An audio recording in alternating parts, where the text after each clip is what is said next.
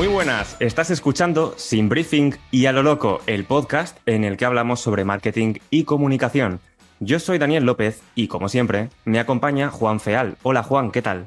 Pues muy bien, Dani, disfrutando ya del fresquito después del verano y con ganas de un nuevo episodio. Esta vez tenemos un invitado especial eh, que seguro que nos va a contar muchas cosas sobre lo que el sector del podcasting, así que te dejo que lo presentes.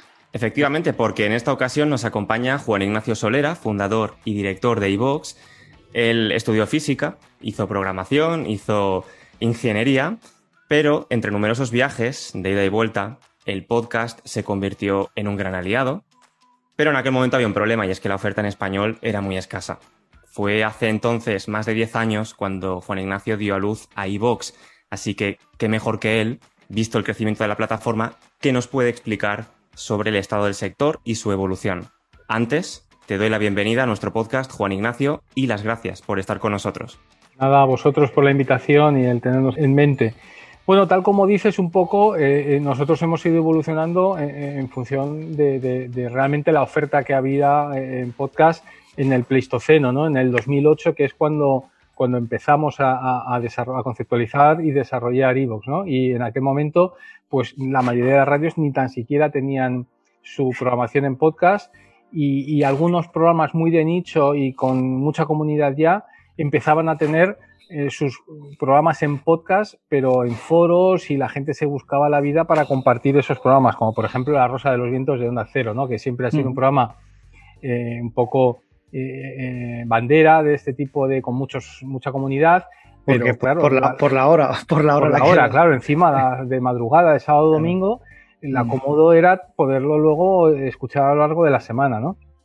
Entonces ya la gente ya empezaba a hacer podcast sin saber que había, que, el concepto de, podcast existía. Y es un poco la misma idea que a mí me vino, que, que yo quería acceder a contenidos que, que, fueran de mi interés para acceder mientras eh, eh, estuviera haciendo otras cosas, como el conducir, que era el principal motivo en el que yo tuve una época que, tenía que viajar mucho y me aburría.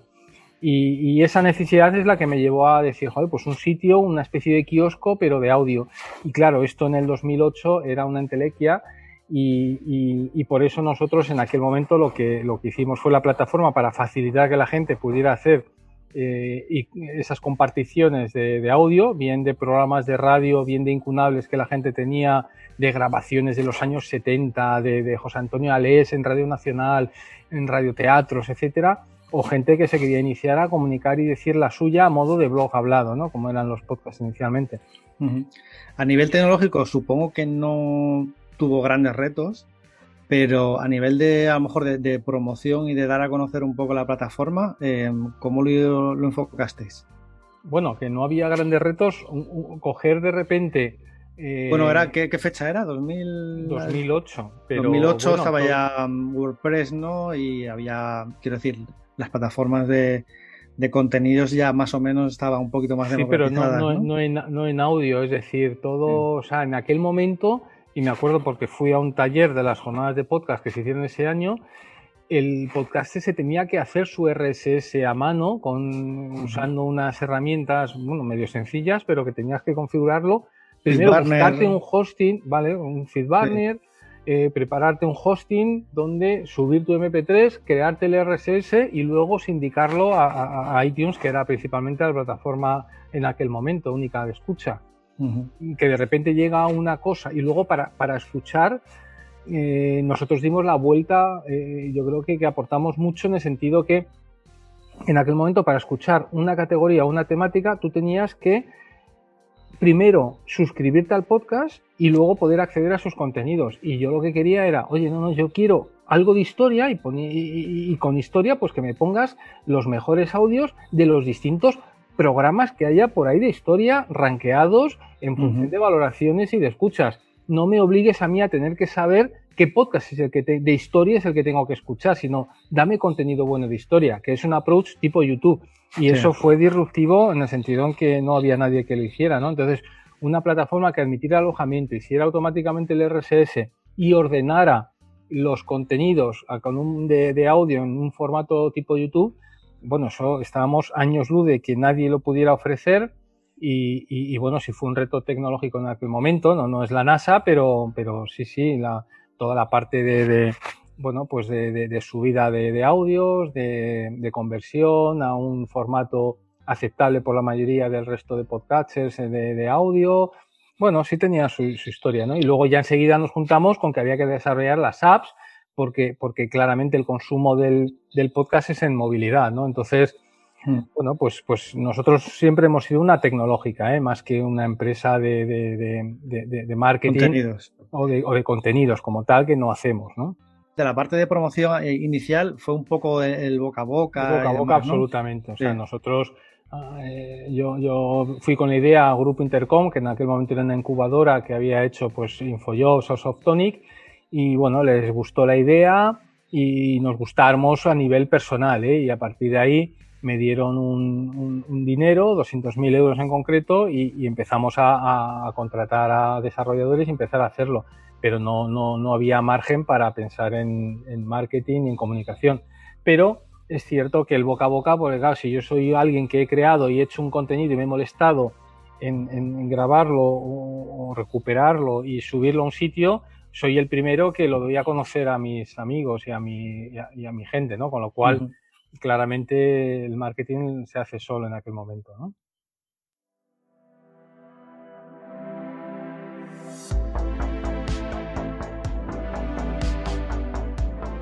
Evidentemente el panorama es completamente distinto al que probablemente te encontraste al principio, ¿no? Ahora el podcasting es un fenómeno que, que sí que ya podemos considerar que tiene millones de seguidores, ¿no? Sí, sí, sí, claramente a raíz sobre todo de la popularización que del fenómeno del formato ha hecho la entrada de, Spotify, que en principio era solamente un sitio de música y que luego, bueno, desde un punto de vista interesado, ¿eh? que, es lícito, pero, pero claramente si yo soy Spotify y tengo que el tiempo medio de escucha de un oyente mío de premium de pago que, me paga 9,99 eh, eh, y que tiene un consumo medio, digamos, de 20 horas a la semana, me lo imagino, me lo, me lo invento, si de ahí le empieza a dar un contenido del cual yo, mm, en lugar de tener que pagar por esas 20 horas medias de consumo en royalties a las discográficas, empieza a consumir que de esas 20 horas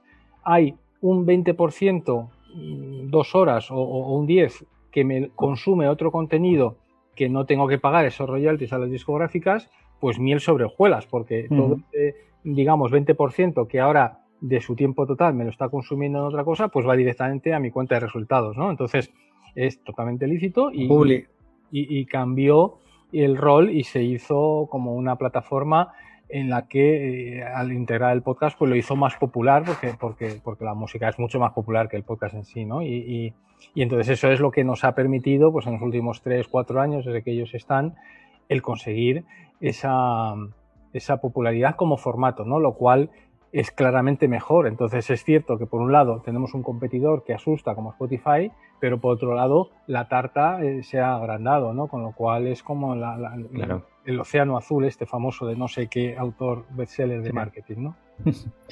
Eh, y entrando en el capítulo de, audiencias, em, evidentemente es algo que, ya decíamos que, que, ha cambiado mucho en los últimos años pero ¿cómo, cómo definirías a, las audiencias del podcasting? ¿Realmente es que ha cambiado tanto o existen grupos demográficos o, nichos que, estén por encima, o sea, que escuchen más el, podcast? Sí, a, nosotros personalmente eh, nos cuesta enganchar a los gente, a, los perfiles muy jóvenes. Por debajo de 25 años no, nos cuesta porque porque ya en ese caso el, competidor de un podcast o de una plataforma de podcast o de, o, de, un productor de podcast ya no es otro podcast, sino es Instagram, es cualquier otra cosa que reclama su atención, porque mientras estoy haciendo una cosa no estoy haciendo otra, ¿no? Entonces, esos perfiles, el audiovisual les, les, les, les atrae mucho y es muy complicado, ¿no? Pero es cierto que también ahora cada vez más están habiendo podcasts de humor, podcast de, de streamer y de youtubers que, que hacen vídeo, pero que también se llama YouTube. Y bueno, esto está en continua eh, expansión y, y, y, también daría a reflexiones de cómo, ah, o sea, unas entrevistas hechas en YouTube se llaman podcast si solamente se emiten en YouTube. Pues, pues bueno, entraremos ahí en debates variados, pero el caso es que mm. están ayudando también a bajar y a enganchar a perfiles de, edades más jóvenes.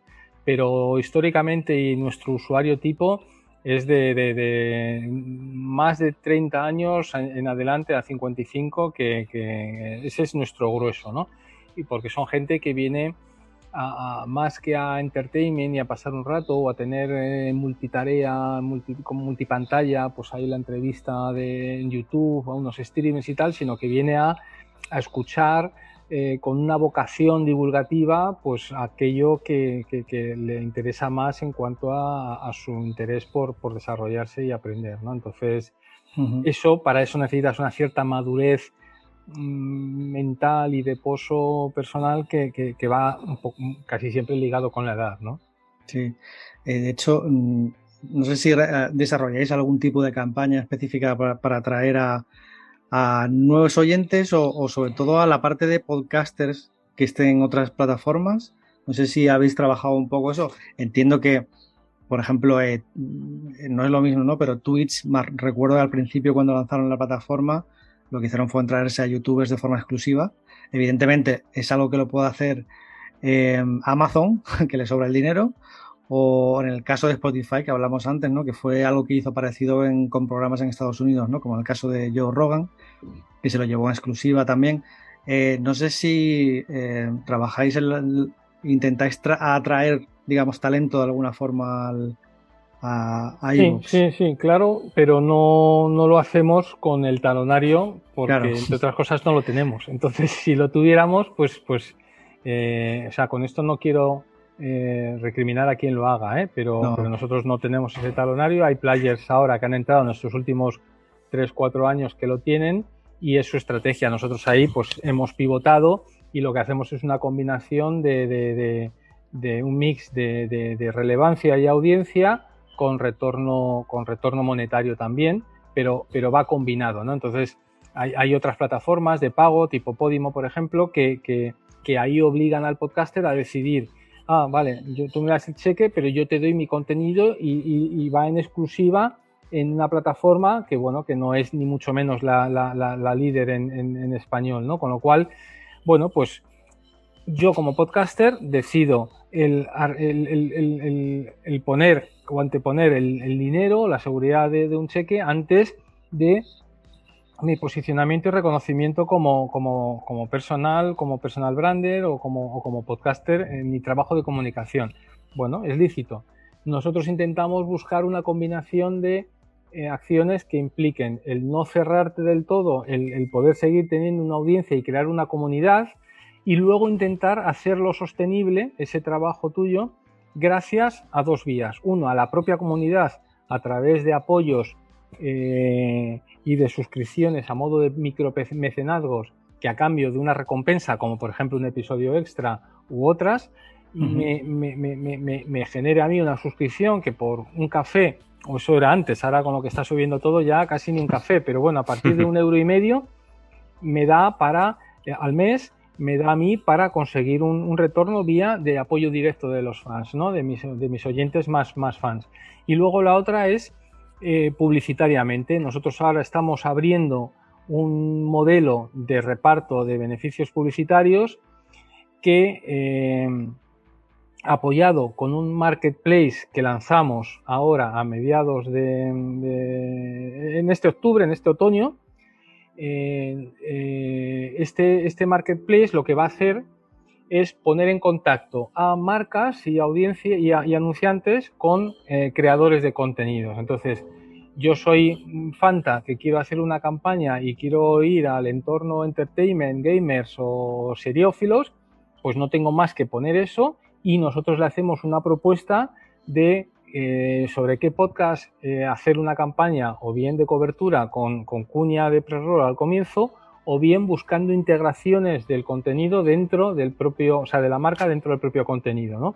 Haciendo que, eh, bueno, pues en el propio podcast, pues imaginaros que nosotros ahora, pues de repente yo, algún, uno de los dos, decís que tenéis sed, ah, pues tengo aquí una Fanta y bueno, pues la integramos más o menos de, una forma nativa dentro del podcast. Y creemos que eso, bueno, creemos no, eso lo hemos empezado a trabajar hace ya como año y medio, dos años, y, es un sector que está creciendo una barbaridad porque, mm. porque las marcas cada vez, cada vez buscan más, vosotros lo sabréis mejor que nadie, nuevas formas y más creativas de llegar a su, a su audiencia y allá donde está la audiencia y tenemos el podcast como tal que está creciendo como formato, pues eh, puedes llegar vía cuña, que está bien, pero que es lo más parecido a cómo es la radio, o bien integrando ese tipo de menciones, ¿no? Entonces, nosotros trabajamos, por ejemplo, con Netflix o con series o HBO, de manera que muchos de sus lanzamientos nosotros les buscamos podcasts que resulten afines a esas, a esas temáticas de las series, ¿no? Entonces,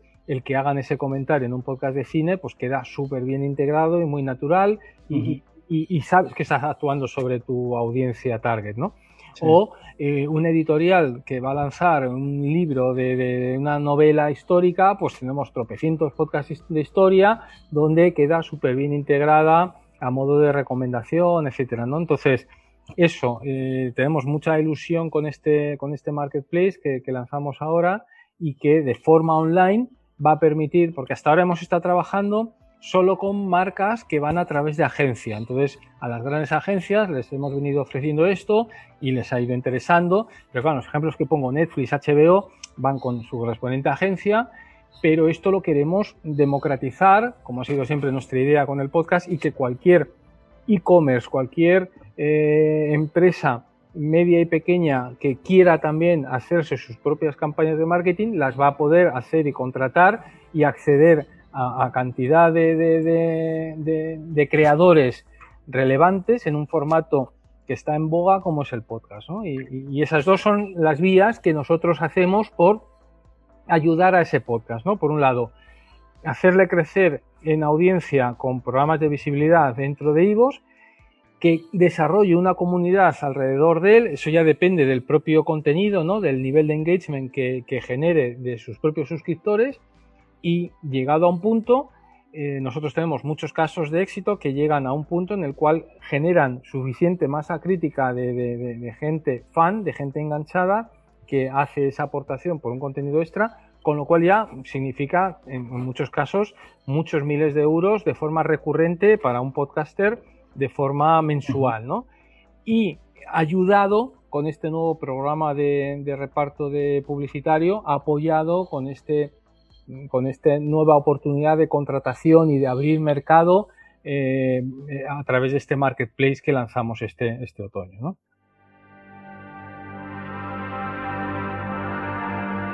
Una pregunta sobre el marketplace, lo que nos puedas contar, pero yo creo que es interesante para marcas y, profesionales. Eh, entiendo que es, que es un que será un marketplace en el que digamos que cada, cada profesional, cada marca se sirve de alguna forma, ¿no? Es decir, que entras, eh, puedes, puedes segmentar, puedes subir tus cuñas. Eso sería, digamos, lo que estamos, por lo menos el formato normal, no las nativas, no las que mm, entran a lo mejor de forma más personalizada un programa, pero no, digamos está pensado precisamente para las más nativas. Es decir, el, marketplace eh, lo único que pide es, oye, dime tú qué target de, es tu cliente, a qué target andas buscando, eh, no sé, yo tengo una herramienta de inversión online. Bueno, pues yo te busco podcast de, inversión y sobre ellos te ofrezco el hacerle una acción de cuñas eh, al comienzo del episodio, eh, que son una cuña, o sea, por un locutor, etcétera, etcétera, pero, pero es, mm, no, no es el propio podcaster, o te puedo hacer la opción de que tú me das el briefing y yo le envío la propuesta a los podcasts que machean y ellos les digo, oye, tenemos a tal cliente que quiere hacer una campaña con este producto, eh, ¿tú por cuánto se lo harías? Oye, pues yo se lo haría por 400, yo por 700 euros la mención, tal. ¿Cuál es el briefing? Este, eh, hay un workroom en el, en el marketplace donde el anunciante sube el briefing, hay una especie de chat también donde uno va, oye, pues eh, la pronunciación del, de, mi servicio es de esta manera, ten cuidado. Bueno, pues se, se machea y se hace que, que esa integración, o sea, se llega al acuerdo de, tanto del producto a comunicar como del precio y luego a través de ese War Room se pasa al briefing, se, terminan de hacer los matices, se planifica, ah, pues te lo haré el día 3 del mes tal, pues ahí te lo lanzo y cuando haces ya la integración nativa hecha por el propio podcast, en, que son menciones más o menos de un minuto, aunque también se pueden, eh, también tenemos la opción de, hacer eh, patrocinios, menciones, reseñas o episodios dedicados. un patrocinio es siempre hecho por el propio hoster, el propio podcaster, un patrocinio un tanto más aséptico de, oye, el programa de hoy está auspiciado por tal marca y a partir de ahí todo para adelante. Esa es una opción. La mención es que en un minuto más o menos yo integro el briefing del cliente dentro del programa, idealmente en el 25% primero del, episodio, pero, pero no al comienzo, ni, ni, sino integrado en mitad de, Intenta el podcaster traerlo a colación, ¿no? Entonces, eh, pues muchas veces ellos mismos se, buscan las, las, maneras de, oye, por cierto, el otro día, oye, pues he visto que me ha llegado un anuncio de, he visto la cartelera, el nuevo estreno de HBO esta, oh, pues yo también lo he visto, ah, pues, y bueno, pues, pues se, hace así de esa manera, ¿no? La otra son las reseñas, que vienen a durar unos 10 minutos, en el cual pues se puede hacer incluso una mini entrevista a un responsable del producto que se quiera comunicar, o si es una review de un producto tecnológico, pues, pues el, el podcaster lo analiza y, en 10 minutos eh, cuenta su impresión o una película de cine, una serie, etc.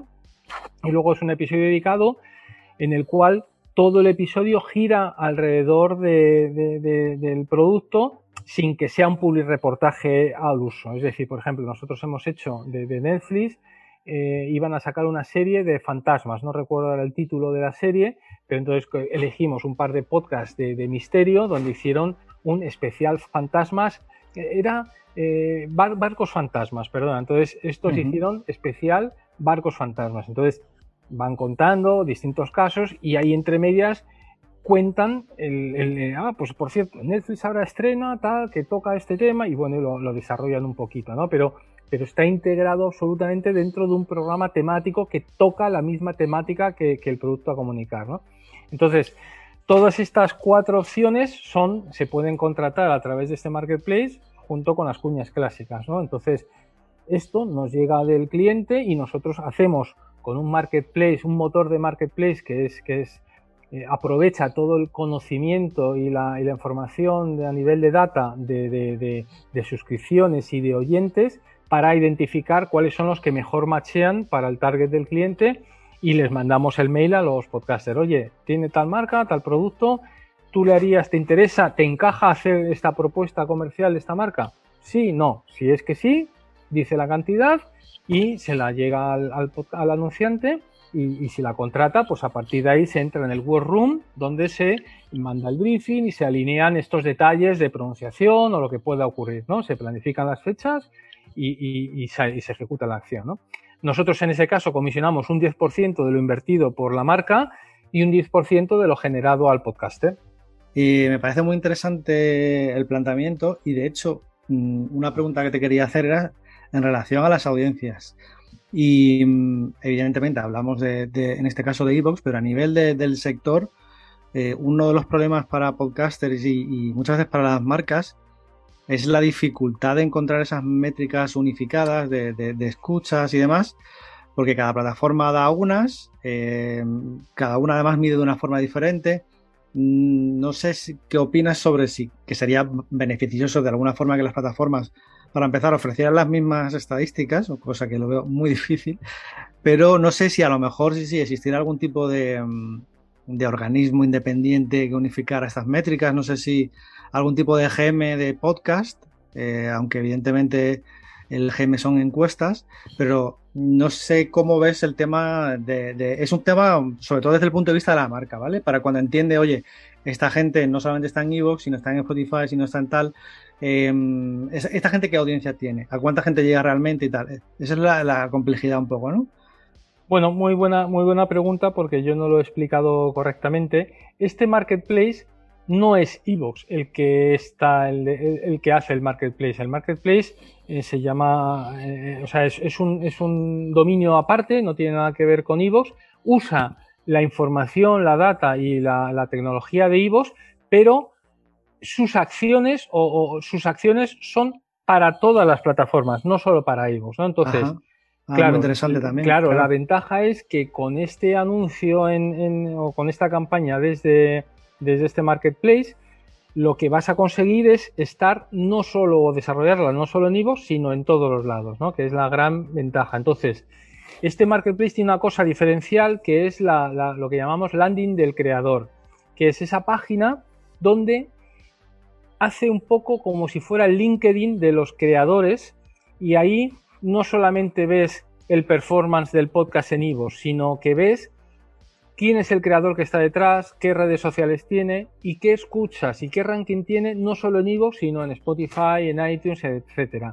Y cuando desde AdVoices, que es como se llama el, marketplace, cuando desde AdVoices tú contratas una campaña, la estás contratando para el alcance que desde AdVoices nosotros te decimos que va a alcanzar esa campaña en todas las plataformas, no solo en Evox, ¿no? Entonces, creo que venimos a cubrir un hueco que, ahora mismo eh, no se tiene porque indirectamente, porque tu pregunta, si te das cuenta, me, has, me la has iniciado en base a, al tema de, audiencias, ¿no? Y de, ahí el, creador lo que hace es decir, oye, yo en Evox tengo tantas, tanta audiencia, en Spotify tanta, en iTunes tanta, en tal, tal. Con lo cual nosotros la unificamos y lo que damos ahí es la audiencia agregada del podcast. Con lo cual, eso es algo que no nadie, nadie lo da, o sea, nadie lo tiene, ¿no? Y creemos que es, es, es, trascendente en el sentido en que cuando yo como anunciante voy a hacer una campaña, la hago primero multiplataforma y la hago con el conocimiento completo de no solamente quién es el, el alcance que tiene el podcast en todos los lados, sino quiénes son los que están detrás a nivel de, de, conocerles realmente, saber y, tener la confianza de en quién estoy depositando el, cuidado de, mi marca, ¿no?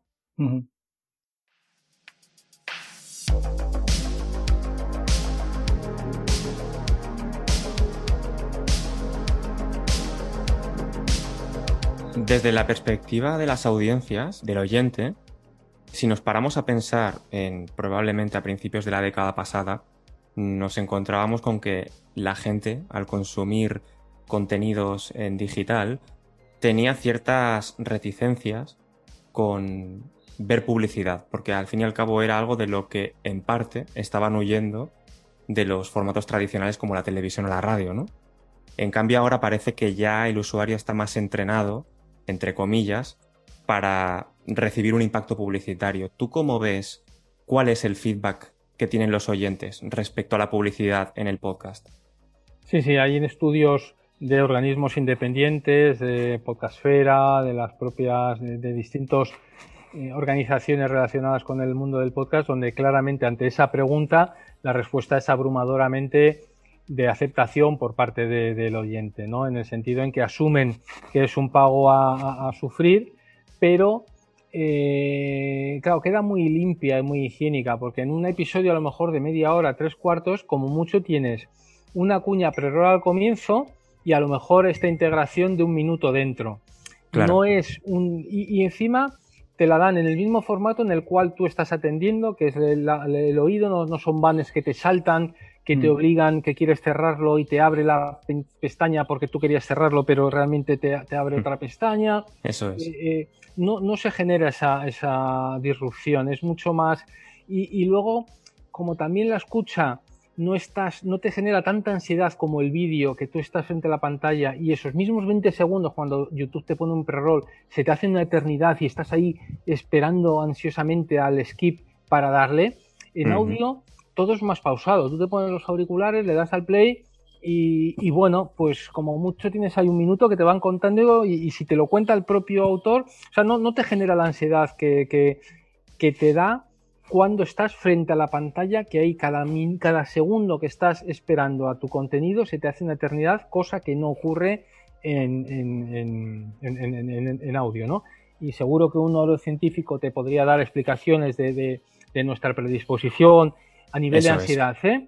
¿eh? no, no, la tengo, pero sí a nivel de encuestas la aceptación es, es, enorme ¿eh? por parte de, la audiencia de, del oyente de podcast. Sobre todo, yo, aparte porque son, son programas de la mayoría de los podcasts en general son, son de nicho, ¿no? Son bastante de nicho. Y, y, si es, si la, si la publicidad está bien integrada y es más o menos nativa, en general te va más o menos a interesar o desde luego no lo vas a odiar. Con lo cual es importante. Y te quería preguntar, hace algunos meses lanzasteis eh, Podcaster, que, es, em, que tiene un diseño mucho más moderno, nuevas funcionalidades. Te quería preguntar qué tal la acogida. Y por otro lado, eh, no sé si tenéis planteado al futuro eh, nuevas formas de interactuar con la comunidad o que la comunidad interactúe de nuevas formas con los creadores de la plataforma. Aparte de likes, comentarios, el otro día justamente que estaba estaba pensando que la vía clásica de, de, todos los programas de radio, ¿no? Había sido siempre la llamada telefónica, ¿no?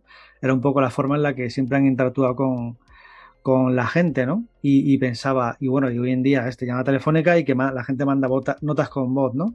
En ese sentido, no sé si lo de dejar notas con voz en, podcast para que los, eh, digamos que los podcasters pudiesen incorporarlos en, sus siguientes episodios. No sé ese tipo de, características. O luego la parte de streaming. No sé si tenéis pensado mm, integrar el streaming, el directo puro, eh, ahora que funciona también en, diferentes plataformas. No sé si es algo que tenéis planteado también ofrecer. Em, emisiones en directo que a lo mejor tengan otra visibilidad en la home. No sé cómo veis todo esto. Bueno, son varias preguntas. La primera, la, la nueva zona privada. No, vosotros pensar que, nosotros tenemos una herencia tecnológica importante. Es un proyecto que nació en el 2008, salimos en el 2009 y, claro, mucha parte, mucha de la estructura con la que la montamos en aquel momento, pues está obsoleta y, o, nos han salido nuevas cosas que, que lo mejorarían. Pero tirarlo atrás y volverlo a sacar toda la web, por ejemplo, es inviable en el sentido que no nos podemos permitir estar un año con todo parado eh, hasta que saquemos la nueva web. Entonces hemos decidido eh, con mucho esfuerzo, al menos la parte de, podcasters, en actualizarla, que es lo que hemos hecho ahora, pero nos quedaría mucho. El problema es como cuando rehabilitas una casa. Eh, más cómodo sería tirarle y volverla a hacer, pero cuando tienes que ir trampeando y apuntalando tal, vas a quitar una viga y pues estamos así un poco, ¿no? En ese sentido es más lento todo de lo que nos gustaría. Eh, pero aún así, bueno, hemos hecho esta primera parte de la zona podcaster y nos ha encantado, el feedback ha sido muy bueno, estamos ahora trabajando también en nuevos desarrollos de rediseño de la aplicación de iOS, que sería lo siguiente así gordo que va a salir con un rediseño total, pero claro, lo tenemos que ir haciendo mientras y, dado que nosotros nuestros recursos pues son limitados, no podemos tener un equipo que solamente se dedique a la nueva app o la nueva web y, el otro que se quede manteniendo lo que hay, sino que son los mismos, con lo cual al final pues todo se multiplica y se dilata en el tiempo.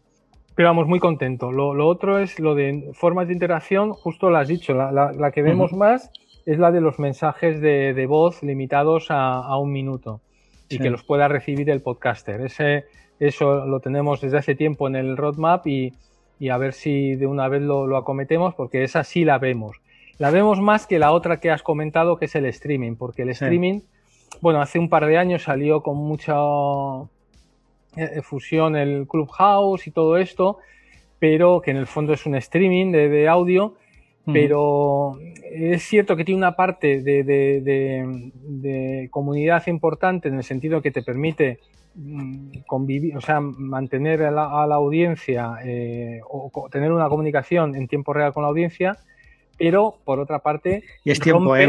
tiempo en plataforma también. Eh, es cierto que es quizás sean menos usuarios, pero probablemente sean usuarios más top, a lo mejor los que hicieran streaming. Bueno, no, no, no digo que no, ¿eh? pero la gran ventaja del podcast, que siempre ha sido que es anywhere, mm. anytime, any place, eh, lo pierdes. Ya me obliga a estar a mí el martes a las 7 para escuchar esto en directo. Con lo cual, yo sé que más, porque tenemos datos de, otras aplicaciones, por ejemplo, Splicker te, hace el directo Y, estamos hablando de un 5, no llega al 10% de, de escuchas que te genera el directo. ¿eh? Y luego muchas de las conversaciones que se generan son qué guay, me mola mucho, etcétera, etcétera. Es decir, que, que sobre el papel es más potente de lo que luego resulta ser. Entonces... a lo mejor también es cierto que se han, ido, se han ido a Twitch. Mucha gente va a Twitch y luego graba el sonido lo sube al podcast. Correcto, porque ya al tener en, la, imagen es muy. Bueno, o sea, la, imagen, el, el video kill de Radio Star Aquí es, eh, en parte se, da un poco, ¿eh? porque, porque aunque sean bustos parlantes y tal, tú te retienes mucho más. Y yo en un momento dado hago por estar a las 7, eh, que sé que empiezas el directo, si te veo, si, si, si me retienes visualmente. La gente necesita esa retención visual para mantenerse en la silla, digamos. Si tú no tienes ese, ese feedback de, la vista y, solamente tienes la atención del oído, eh, no, no, no permaneces en la silla, es muy complicado. Entonces, sería ya abrirnos a meter vídeo también y ya entonces sería una, un desenfoque brutal, ya nos mezclaríamos con otras plataformas donde ya hay clarísimos líderes y no tenemos nada que hacer. Entonces, eh, la parte del streaming no la haremos, la parte de los mensajes eh, de voz sí, porque eso se pueden hacer en cualquier zona síncronos y lo hago en el momento en que yo esté escuchando el podcast que puede ser hoy, mañana, cuando sea, y te lo mando a ti como creador, como podcaster, y tú ya decides si, si incluirlo en el siguiente o no. Y esa es una parte que combina comunidad con, con y, estamos pensando en ofrecerla solo para, para los fans, para los que apoyen eh, con ese sistema de micromecenazgo que hemos que te he dado, ¿no? Entonces, oye, yo como podcaster podré elegir si esa funcionalidad de recibir mensajes de voz la abro a todo el mundo o solo a aquellos que, bueno, que, que, me ayudan a, mantener porque, porque claro, el escuchar también ese episodio, como de repente sea un programa como Días Extraños o el Centinela del Misterio, pues a lo mejor recibe mil de, esos de voz. Entonces necesitas casi a, coger a un becario para que te escuche esa, esa, esa retaíla de mensajes. ¿eh? O sea, por eso a lo mejor, oye, que pueda ser como un aliciente más para los que para los mecenas del podcast, ¿no? Entonces eso sí tiene todo el sentido. Pues eh, si os parece, lo podemos dejar por aquí. Así que, Juan Ignacio, te damos las gracias por habernos dedicado este rato.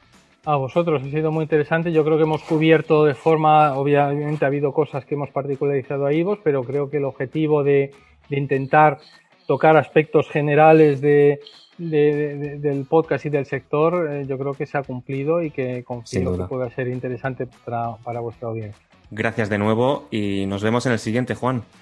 Perfecto. Hasta la próxima. Estamos en contacto. Chao. Y a los oyentes nos despedimos aquí, pero antes recuerda que nos puedes seguir en redes sociales a través de Team Luis-ES.